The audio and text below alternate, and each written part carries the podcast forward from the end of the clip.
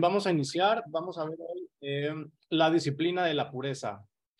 Hace poco tiempo, la revista Liderazgo realizó una encuesta entre un millar de pastores, donde resultó que 12% de estos encuestados había cometido eh, adulterio estando en el ministerio y un 23% había hecho, había hecho algo que consideraba sexualmente impropio.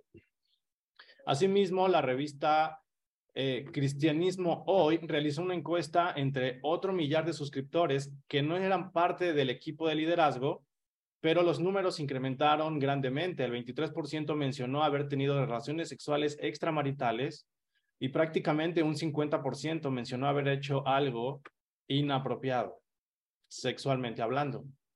Esto, hermanos, nos lleva a decir que uno de, cuatro uno de cada cuatro hombres son infieles y cinco de cada diez han hecho cosas sexualmente inapropiadas.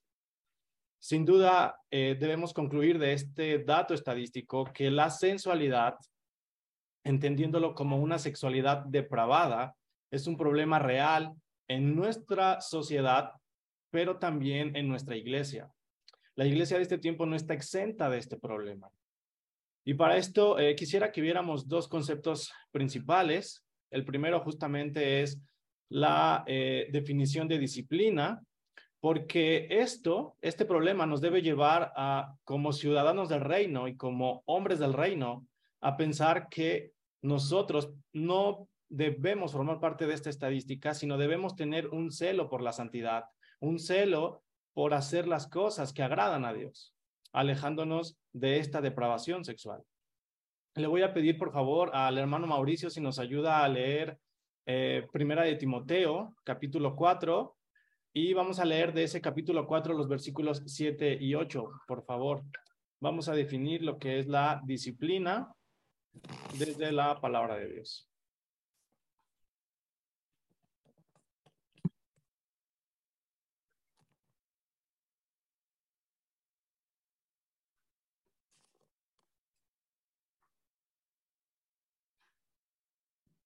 Creo que tiene apagado el micrófono, hermano. Mauricio.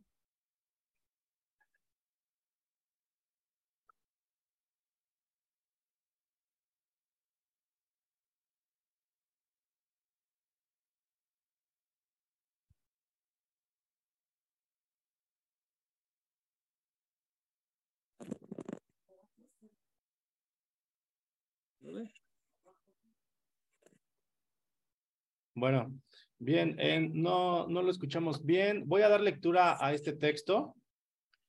Es una instrucción que Pablo está dando a Timoteo.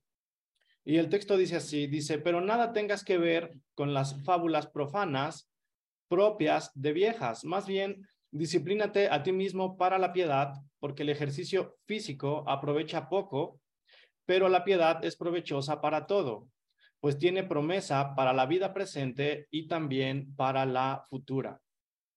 Y hermanos, lo que quiero que notemos aquí es que usa intercambiable el término disciplina con el término ejercítate. El término disciplínate aparece en el versículo 7 y en el versículo 8 aparece el término el ejercicio físico.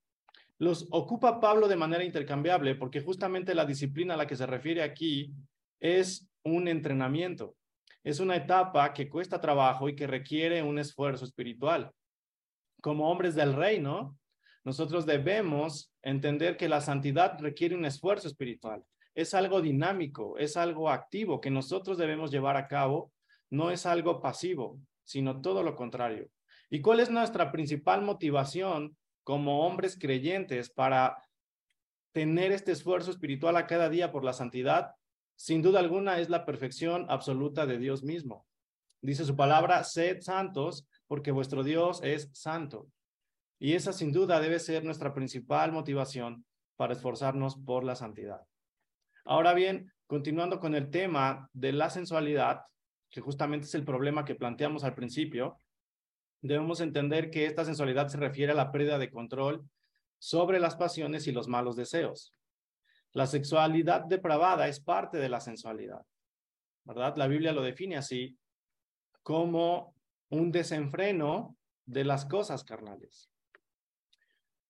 Vamos a ver en la palabra un ejemplo claro que tenemos de un caso de esta depravación sexual y se encuentra en segunda de Samuel capítulo 11 y es el caso del rey David. Me gustaría mucho que viéramos aquí cuatro, cinco puntos principales que son claves para entender de cómo el rey David llegó a caer en este pecado. Vamos a desmenuzar entonces los primeros cinco versículos. Y le voy a pedir al hermano Marco Ábalos si nos ayuda, por favor, a leer el versículo 1. Es segunda de Samuel, capítulo 11.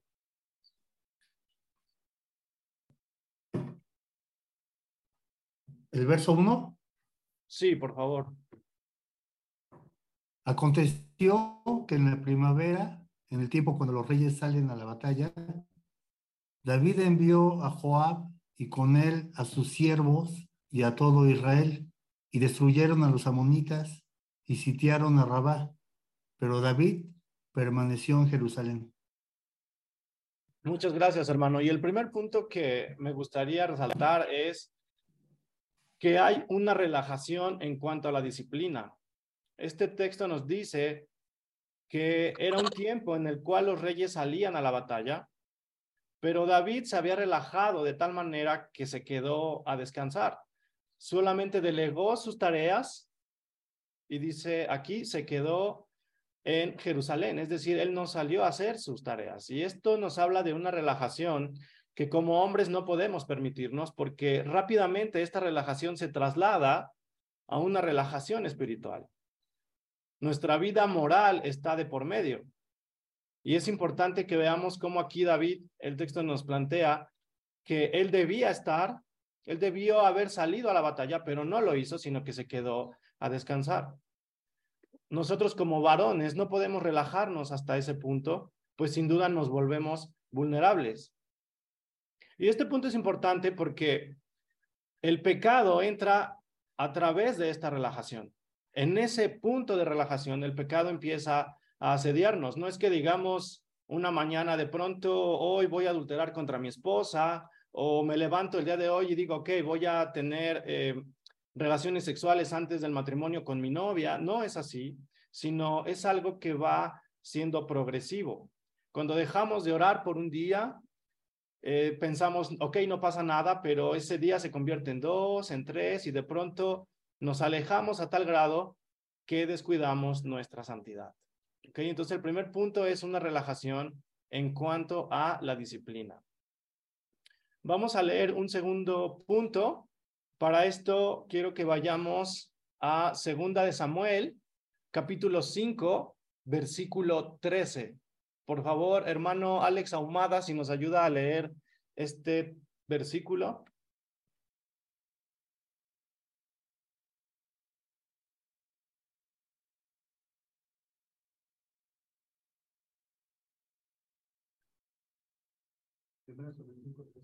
Es segunda de Samuel, capítulo 5, versículo 13.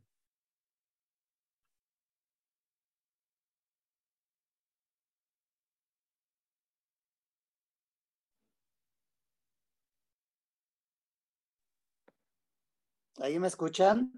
Sí, lo escuchamos bien, gracias. Ah, dice, después de que vino de Hebrón, David tomó más concubinas y mujeres de Jerusalén, y le nacieron a David más hijos e hijas. De acuerdo, hermano, muchas gracias. Y bueno, este pasaje se da en el contexto donde David ha tomado ya el poder y dice el texto que trajo para sí más mujeres. Prácticamente David tuvo para sí un gran harén y aquí el segundo punto que llevó a David al fracaso es la insensibilización al pecado. ¿Por qué? Porque podemos entender que en ese tiempo tener muchas mujeres era considerado algo legal.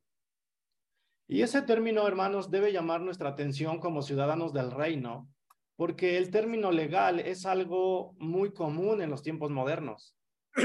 Creemos que lo legal es algo permitido pero no siempre lo legal va alineado al filtro de la escritura. Y como ciudadanos del reino debemos enfocarnos en ese filtro de la palabra siempre, no porque sea algo legal, quiere decir que es algo que agrade a Dios o que no sea un pecado. David tenía para sí un harén y socialmente eso era aceptado, pero sin duda David estaba pecando contra Dios. Nosotros debemos entender que no pertenecemos a este mundo. No podemos perder esa sensibilidad al pecado de la depravación sexual únicamente porque la cultura parece decirnos que es permisible tener más de una mujer al mismo tiempo, que platicar con los amigos de lo bien que se ve una mujer o no es algo normal, o eh, creer que tener más de una mujer nos da cierto estatus dentro del grupo social con los hombres. No podemos aceptar eso como normal porque nuestra ciudadanía es celestial, somos hombres del reino, ciudadanos del reino y sin duda alguna no podemos perder esa sensibilización al pecado. Ese es el segundo punto que llevó a David a caer. El primero fue la relajación en cuanto a la disciplina y el segundo es esa pérdida de sensibilización al pecado. Y sin duda estamos expuestos a esto, ¿verdad? Muchas veces normalizamos las cosas y no, no dejamos ver que muchas veces estamos pecando. El siguiente punto que llevó a David al fracaso y quiero que veamos es la obsesión a satisfacer. Una obsesión que vino por la mirada de David hacia una mujer. Y para esto vamos a continuar en Segunda de Samuel, capítulo 11. Y voy a dar lectura al versículo 2. Dice el texto, al atardecer David se levantó de su lecho y se paseaba por el terrado de la casa del rey. Y desde el terrado vio una mujer que se estaba bañando y la mujer era de aspecto muy hermoso.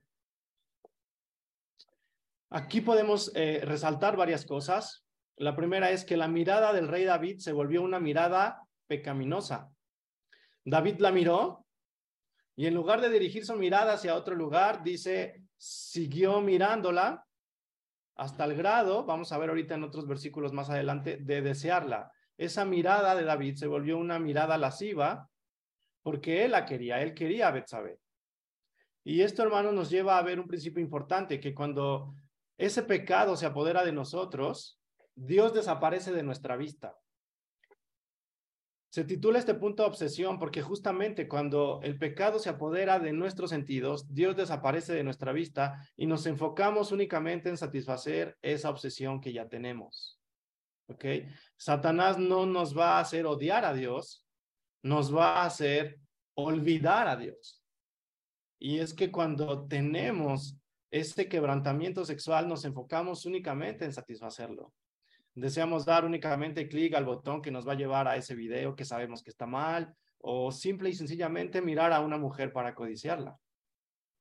Este es el tercer punto que llevó a David a cometer tal pecado de adulterio, es la obsesión.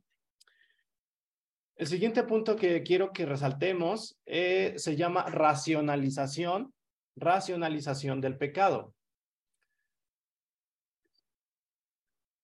Y le voy a pedir a nuestro hermano Víctor Hugo Rojas si nos puede ayudar, por favor, a leer una cita, la cual se encuentra en el libro de Proverbios, capítulo 16, versículo 2.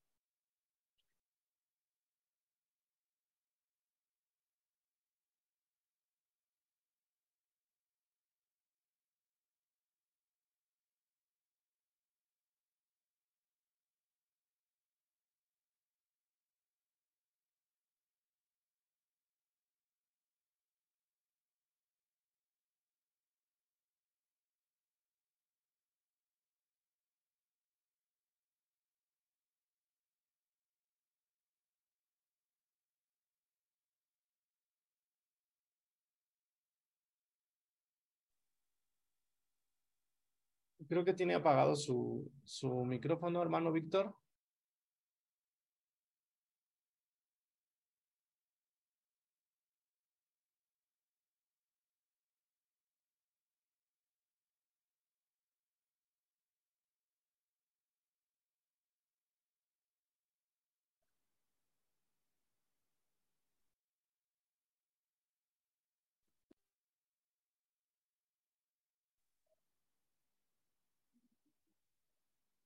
Ok, creo que hay una pequeña falla ahí. Eh, no sé si alguien puede ayudarnos a leer este versículo. Es capítulo 16 de Proverbios, versículo 2, por favor. Quien lo tenga nos ayuda a leerlo. Dice, Todo, todos los caminos del hombre son limpios ante sus propios ojos, pero el Señor sondea los espíritus. De acuerdo, hermano Sergio Rojas, muchas gracias. Y aquí podemos ver que eh, en este versículo se nos dice que para nosotros mismos todos nuestros caminos son justos. Si nosotros eh, juzgáramos nuestro camino, diríamos, bueno, es que siempre tenemos una razón suficiente para cometer cierto acto, ¿no? No nos eh, vemos como hombres pecadores, sino que en automático buscamos justificarnos. Y la racionalización del pecado justamente se refiere a esto. Cuando David eh, vio a esta mujer, Betsabé, y la codició y la deseó, eh, no se detuvo allí, sino que mandó a traerla, ¿verdad? Es la capacidad que nosotros tenemos para racionalizar el pecado y esto es un peligro eh, sin duda inminente para nosotros porque empezamos a tener expresiones como, bueno, si Dios permitió esto es por una razón, eh, si yo la amo, yo amo a esta mujer, aunque no es mi esposa, yo la amo y Dios es amor, entonces no tiene nada de malo. Tal vez eh, parecen expresiones muy burdas, ¿verdad? Sin duda no pasan el filtro de la escritura, pero solemos caer en esa racionalización del pecado. Lo conceptualizamos de tal forma que minimizamos el pecado y exaltamos nuestra supuesta justicia. Este es otro punto importante, el cual eh, sufrió rey David para poder llegar a esta culminación del pecado. Y por último, quiero que veamos un concepto más que es la degradación. Y aquí, hermanos, esta degradación viene ya como consecuencia de haber tomado a Betsabé y de haber cometido adulterio con ella. Las consecuencias del pecado en nuestra vida sin duda son desastrosas. Ya sea que seas casado, tengas a tu esposa o seas una persona soltera, estés buscando pareja o tengas a tu novia, cualquier pecado que tenga que ver con un quebrantamiento sexual y una depravación sexual va a traer consecuencias desastrosas para nuestra vida. No es que violemos únicamente un mandamiento de Dios, sino que este pecado explota y se vuelve transversal en todas las áreas de nuestra vida. Viene la ruptura de relaciones con la esposa, con la familia, con los hijos.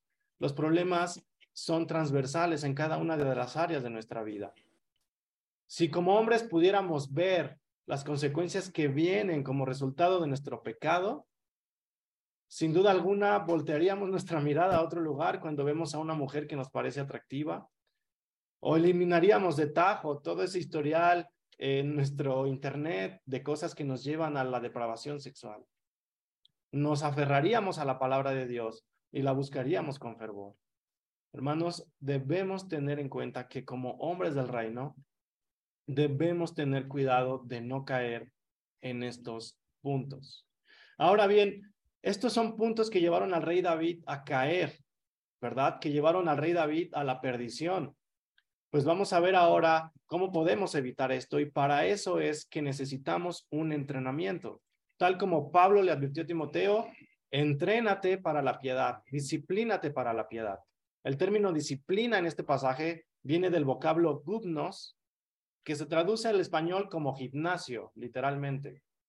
Es decir, en ese tiempo los atletas debían despojarse de todo lo que tenían encima como ropa para poder realizar la actividad física de una mejor manera. De igual forma, nosotros debemos despojarnos de todo hábito, de toda relación, de toda actividad que nos esté estorbando para practicar la santidad.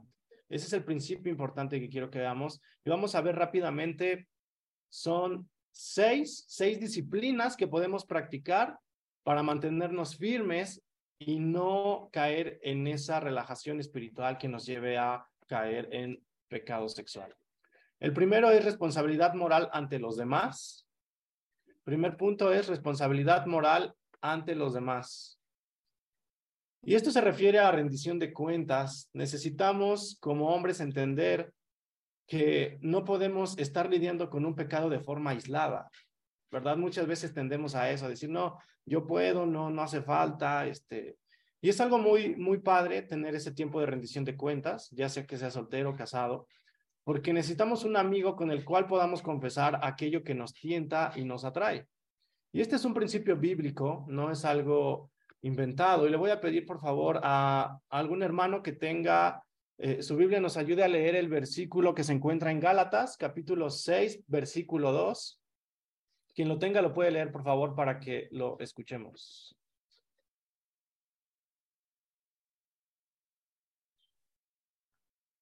Lleven los unos las cargas de los otros y cumplan así la ley de Cristo. Así es. Muchas gracias, hermano Sergio. Y es justamente este principio bíblico. Debemos entender que cuando estamos en pecado o estamos sintiéndonos tentados por el pecado, podemos tener ese sostén con los hermanos, con la iglesia, para poder afrontarlo de manera eh, acompañada. No hay tal cosa como un llanero solitario dentro de la iglesia. ¿Ok? El siguiente punto que podemos disciplinarnos para estar firmes es la oración. El siguiente punto es la oración. Son muchos los pasajes en la Biblia que nos exhortan a la oración. En Tesalonicenses se nos exhorta a orar sin cesar, pero aquí va enfocado más a entender que debemos orar por nuestra pureza sexual. Si somos casados, podemos pedirle a nuestra esposa que nos ayude a orar por nuestra pureza sexual.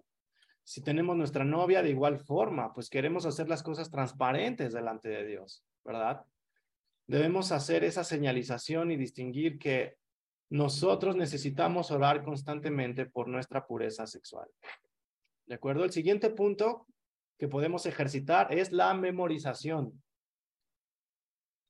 Y les voy a pedir, hermanos, que leamos un versículo. Se encuentra en el libro de los Salmos, capítulo 119, versículo 9. Por favor, si alguien lo tiene, lo puede leer.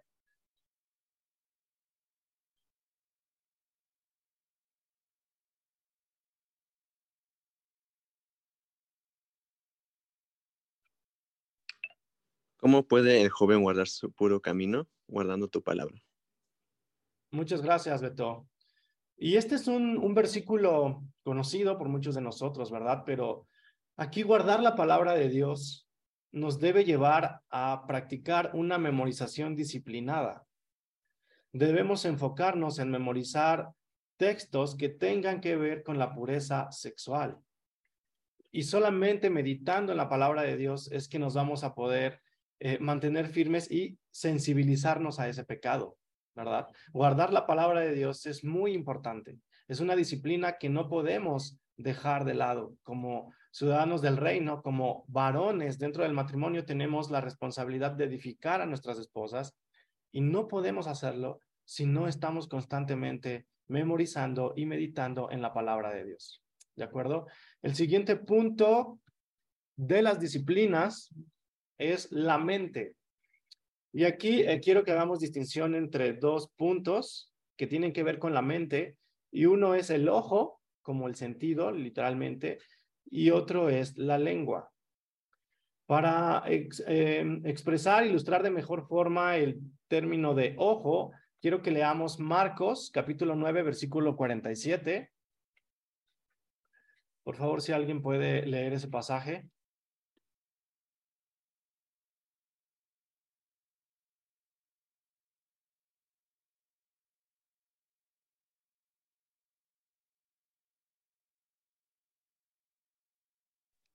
Y si tu ojo te es ocasión de pecar, sácatelo. Te es mejor entrar al reino de Dios con un solo ojo que teniendo dos ojos ser echado al infierno.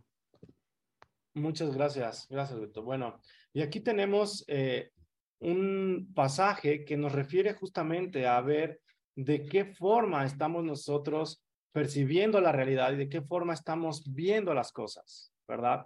Nosotros tenemos al alcance bastante información, los medios digitales se han sin duda alguna maximizado en esta época y debemos cuidar lo que estamos viendo. No podemos mantener una pureza sexual si no estamos cuidando lo que vemos. Sin duda alguna las Hermano. se han vuelto algo común y debemos tener ese cuidado de ver qué es lo que estamos viendo y filtrar aquello, aquel contenido que nos va a llevar a un pensamiento pecaminoso, aquel contenido que nos puede librar de eso. ¿De acuerdo? Este es un punto muy importante, hermanos, cuidar nuestra mente partiendo de lo que vemos. El siguiente eh, versículo que quiero que leamos se encuentra en Efesios, capítulo 5, versículos 3 y 4. Y este tiene que ver con la segunda parte de la mente, del cuidado de la mente, que es la lengua.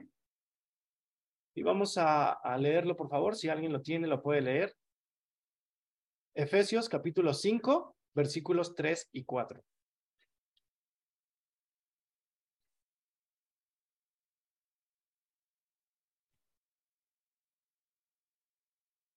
Dice, pero que la inmoralidad y toda impureza o avaricia ni siquiera se mencionen entre ustedes, como corresponde a los santos. Tampoco haya obscenidades, ni necedades, ni groserías que no son apropiadas, sino más bien acciones de gracias. Muchas gracias, hermano Sergio. Y aquí Pablo está haciendo una exhortación a los efesios y llama la atención la parte donde dice ni siquiera se menciona entre ustedes. Aquí podemos ver que la disciplina de lo que estamos hablando nos puede llevar a caer en un pecado sexual. Se vuelve común nuevamente el humor sexual, el doble sentido. Nos parece gracioso eh, ciertas bromas que tienen que ver con este tipo de chistes o de comentarios. Y son palabras que están íntimamente relacionadas con la lujuria. Debemos cuidar entonces lo que hablamos, lo que escuchamos. Dice esta exhortación, ni siquiera se menciona entre, ustedes, sino que ustedes son hombres santos. Antes de eso, Pablo hablaba acerca de vestirnos, ¿verdad? Con una nueva vestidura y justamente evitar esto. Si hoy podemos analizarnos, decir, bueno, sí, me parece gracioso el doble sentido, eh, a veces me río, a veces debemos sensibilizarnos al pecado y sacar eso de raíz porque es gradual y eso nos puede llevar a tener pensamientos de depravación sexual. Y por último, hermanos, quiero que veamos eh, la última disciplina. Yo sé que esta quizá debería ser la primera, pero la pongo al final justamente para quedarnos con esto como, como conclusión también, y es el temor a Dios. El temor a Dios es una disciplina que nosotros debemos practicar como hombres del reino. Y esto implica no sucumbir ante la presión social, ante los círculos en la escuela, en el trabajo, ¿verdad? De sabemos que la vida del creyente va a ser así, vamos a tener esa presión de decir, ah, es que tú te haces el santito, tú no quieres escuchar esto, no quieres convivir con nosotros, eres antisocial, etcétera, etcétera, etcétera. El temor a Dios debe ser el principio por el cual nosotros digamos, vamos a esforzarnos espiritualmente para la santidad. Y quiero que leamos eh, Proverbios capítulo 1, versículo 7. Hermanos, si alguien lo tiene, lo puede leer. Proverbios capítulo 1, versículo 7.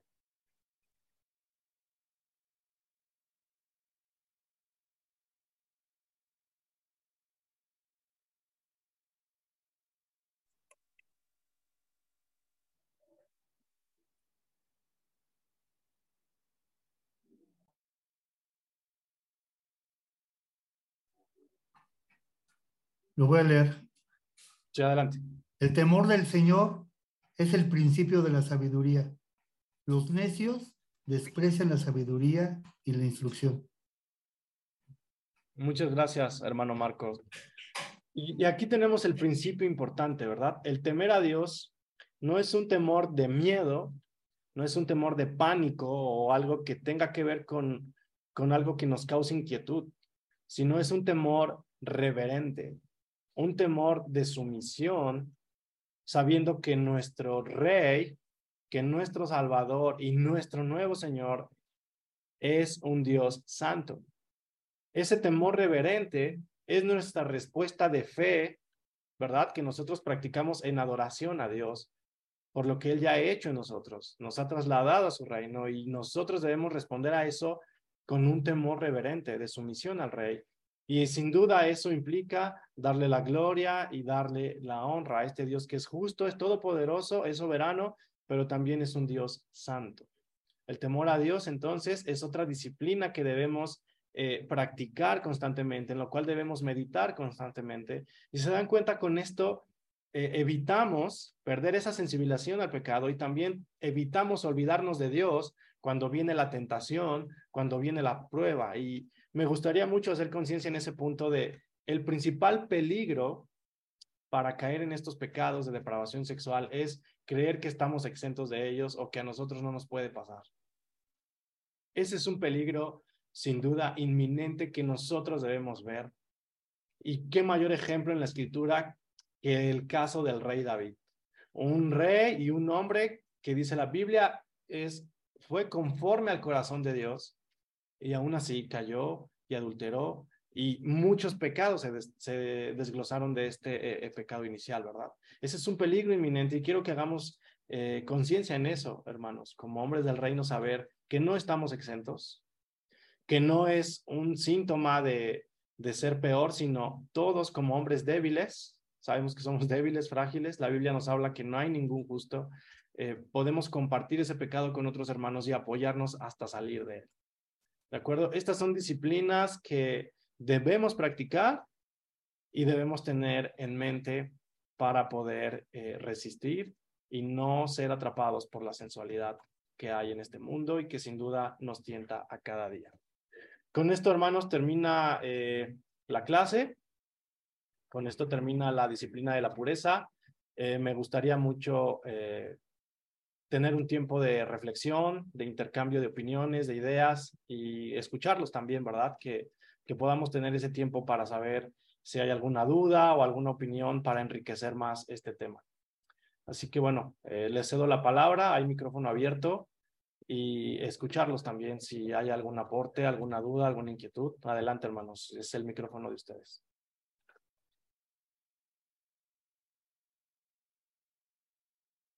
Yo creo que algo bien importante que podemos hacer es, eh, y ahorita estoy tomando la lista de todos los hermanos que estamos ahí en la clase, estar orando unos por otros, hermanos porque de esa manera nosotros podemos tener una, un reforzamiento espiritual. Yo creo que es importante, porque si no estamos solos, y si estamos solos ya perdimos. Pero si oramos unos por otros y, y exclusivamente por estos puntos que vimos, yo creo que vamos a ser muy grandemente bendecidos y ayudados por nuestro Dios. De acuerdo, muchas gracias, hermano Sergio. Sin duda, eh, como vimos, ¿verdad? Debemos llevar las cargas los unos con los otros. Y a veces nuestro orgullo de, de varones, el creer que podemos manifestar cierta debilidad nos lleva a aislarnos y a creer que podemos salir adelante solos, lo cual, pues aparte, aparte de que es antibíblico, sin duda nos lleva a perdernos más y más. Muchas gracias, hermano Sergio, por ese aporte. ¿Alguien más que desee participar?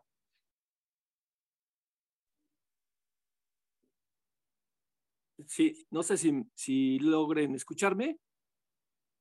Sí, se escucha muy bien. Sí, ok, perfecto. Este, a ver, tengo yo una, una duda respecto al primer punto que dice compartir la carga con otros. Esto, eh, ¿de qué manera se, se daría? ¿Cómo, cuándo y dónde, no? Este, ventilar e, ese problema cuando se tiene. Sí, sí, este, José. Bueno, aquí es importante eh, saber que como hombres casados, sin duda nuestra esposa es el primer pilar en ese sentido, pero también eh, crear lazos de amistad entre hermanos es un punto importante. Ahora, dentro de la iglesia, llevamos a cabo algo que se llama eh, comunidad misional, ¿sí? Comunidades misionales. Y dentro de esas comunidades misionales, llevamos a cabo un tiempo de salud espiritual que justamente tiene que ver con eh, esa parte de rendición de cuentas, esa parte de confesar lo que nos está tentando, lo que nos está causando una tentación y poder eh, crear ese lazo, ya sea con un hermano, con otro, para orar mutuamente los unos por los otros. digamos, esas son las dos eh, corrientes, ¿no? En la parte individual, pues con un amigo, poder compartir esto para confesar lo que nos tienta, lo que nos está llevando en ese momento de debilidad y pedir que oren por nosotros. Esas dos serían. La otra es la salud espiritual y esa rendición de cuentas que se hace en estos grupos dentro de la iglesia. Me queda claro. Gracias. Por nada, José.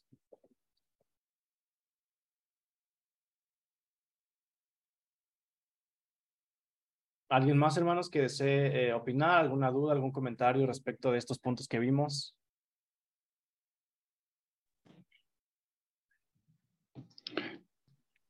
Yo, mi, mi hermano, este, Sergio. Hola, hermano Julio, lo escuchamos bien. Adelante. Sí, mi hermano Sergio, pues mira, pues es una bendición eh, este estudio. La verdad que pues es algo que el Señor quiere cambiar en todo, en todos los sus hijos, en todos los varones. Eh, yo sé que pues es un área eh, muy difícil, ¿verdad? Para todo, para todo varón, para todo ser humano pero pues gracias porque todo lo que nos has compartido pues eh, llega al fondo de nuestro ser y vemos la voluntad del Señor que nos quiere, nos, quiere, nos desea ser santos, ¿verdad? Como Él es santo y que nos revistamos del, quitemos la vieja vestidura, ¿no? De, del hombre viejo y se, seamos revestidos de la vestidura nueva. Entonces, eh, es para nosotros eh, como varones, pues, este, eh, una transformación que debemos de, tener ya en nuestra mente y en nuestro corazón para poder nosotros ser transformados y serles fiel al Señor. Realmente aquí es nuestra fidelidad, nuestra sinceridad al Señor, nuestra entrega de una forma total o sea, no debemos de ser parciales en nuestra transformación eh, de día con día, no solamente en esta área de la sexualidad, sino en todas las áreas de nuestra vida. Yo sé que somos imperfectos, pero es una bendición ese estudio porque, pues sí, podemos estar batallando con esto y sabemos que no estamos solos, que somos miembros de una iglesia y podemos pedir ayuda y la oración, ¿verdad? Nuestra comunión, como siempre, a través de todos los estudios, todo lo que escuchamos, tenemos toda la armadura para poder desechar, ¿verdad? Todas las tentaciones y todo lo que venga, todas nuestras carnalidades y los deseos de los ojos, los deseos de, o sea, de la carne, de, los deseos de, la vida, la vanagloria de la vida, todo eso lo tenemos que ir eh, quitando porque son estorbos para que podamos agradar al Señor. Gracias, mi hermanito, porque pues de verdad nos has dado también las armas, ¿no? Como dices, debemos de, quitar uno, pues tener la responsabilidad, ¿verdad? De, pedir ayuda a nuestra esposa, como decías, y pues orar los unos por los otros y mantenernos en una oración constante, con un corazón sincero, ¿verdad? Y pues guardar este, el temor a Dios, ¿no? Primero porque Él nos ve donde estemos en todo momento, no podemos ocultarnos porque Él sabe nuestros pensamientos, sabe lo que vamos a decir, sabe, eh, no nos podemos esconder, entonces porque Él es omnisciente y omnipresente, entonces, y pues también, ¿verdad? Que nuestra mente esté saturada, ¿verdad? Llena de la palabra de Dios y guardarla para que podamos nosotros tener esa, esa plenitud, ¿no? Y ese gozo que solamente el Señor da.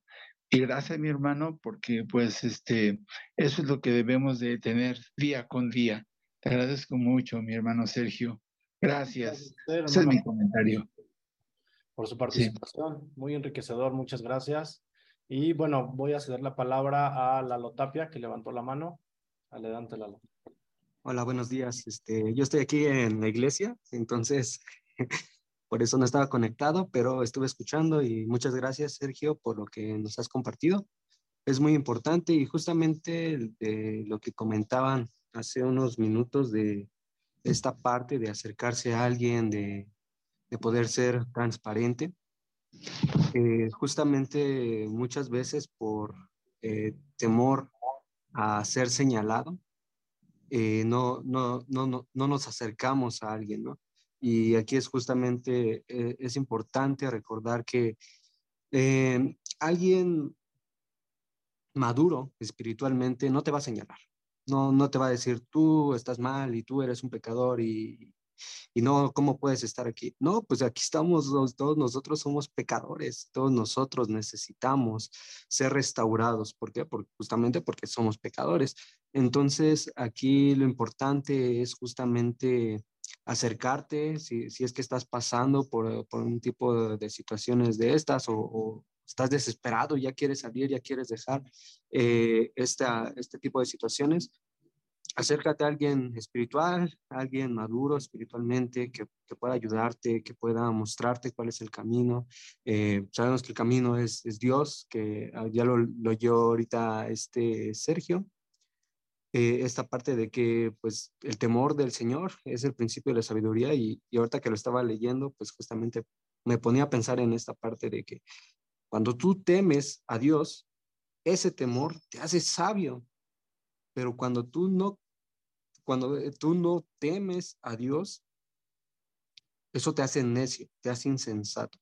Entonces, tenemos tan, eh, un, acceso tan fácil, tan sencillo a la sabiduría como es el abrir la palabra de Dios y ver qué es lo que nos dice Él. Y pues justamente eso, ¿no? Que, que podamos acercarnos a alguien, eh, si, si, quieres saber quién te puede apoyar, te pueden, se pueden acercar a, a, cualquiera de los pastores y él les puede decir, oh, pues acércanse con esto, o directamente los pastores pueden atenderlos. Pero pues justamente lo que queremos no es, no es ser atendidos por alguien súper espiritual, super, sino que sea alguien que tenga la, la palabra de Dios morando en su corazón. Entonces ahí es donde vamos a, a, poder ser edificados. Entonces eso es lo que quería compartir.